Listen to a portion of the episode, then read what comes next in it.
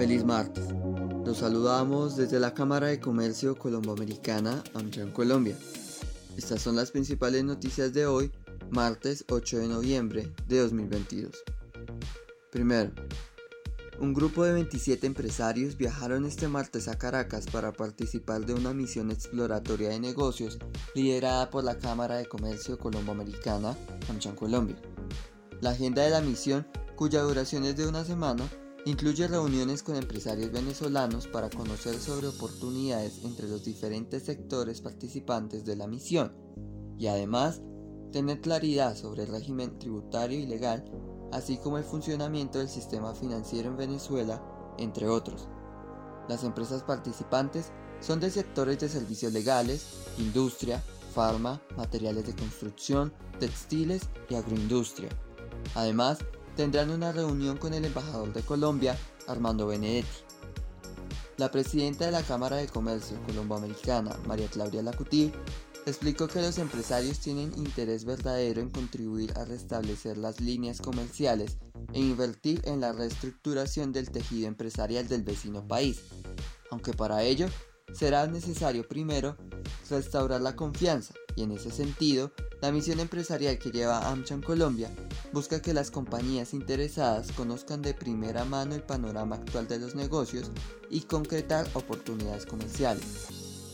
Segundo, Ecopetrol dio a conocer sus resultados financieros para el tercer trimestre de 2022, reportando ganancias por 9,5 billones de pesos entre julio y septiembre de 2022, un crecimiento de 150% con respecto a los 3,8 billones de pesos registrados para el mismo periodo de 2021.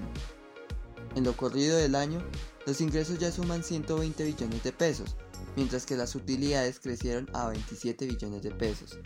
Entre tanto, en el tercer trimestre la tendencia de producción fue alcista, luego de crecer en más de 15.000 barriles por día cuando se compara con el segundo trimestre del año. De acuerdo con Ecopetrol, estas cifras son el resultado de los avances significativos en la estrategia de diversificación operativa, geográfica y comercial, además del compromiso del grupo con la sostenibilidad y la soberanía energética del país. Esto resaltando la fortaleza, estabilidad y confiabilidad de los diversos segmentos de la operación y la estricta disciplina de costos y capital que ha permitido la captura de eficiencias acumuladas en 1,8 billones de pesos, alcanzando en tan solo nueve meses la meta propuesta para 2022. Tercero, el diario The Economist destacó las cualidades del sistema de salud colombiano.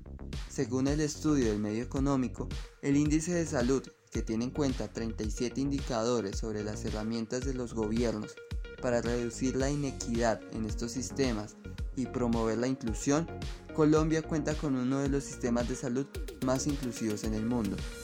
En la medición que evalúa la inclusión a partir de las políticas de gobierno, el país se posicionó en el top 10, con un puntaje de 86,9 puntos en tres indicadores que medían la salud como prioridad y derecho, monitoreo de inequidades del sistema, impuestos al alcohol y el tabaco, grupos vulnerables de la población, guías de consumo saludable, entre otros.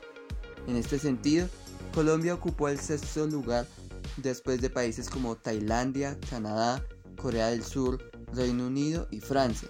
En el top 10 también se encuentran Australia, China y Filipinas, adicional a otros indicadores que se tuvieron en cuenta en el estudio, como el gasto de cada hogar para el acceso a la salud, teniendo en cuenta que entre mayor sea el costo, menor inclusive es su sistema. Cuarto, los invitamos a nuestro comité laboral Entorno Laboral Estratégico, el cual se llevará a cabo el próximo jueves 10 de noviembre y en donde hablaremos sobre las tendencias de las políticas públicas laborales de la nueva administración y sus correspondientes vectores de incidencia. Para más información pueden consultar nuestra página web www.amchancolombia.co. Hasta la próxima.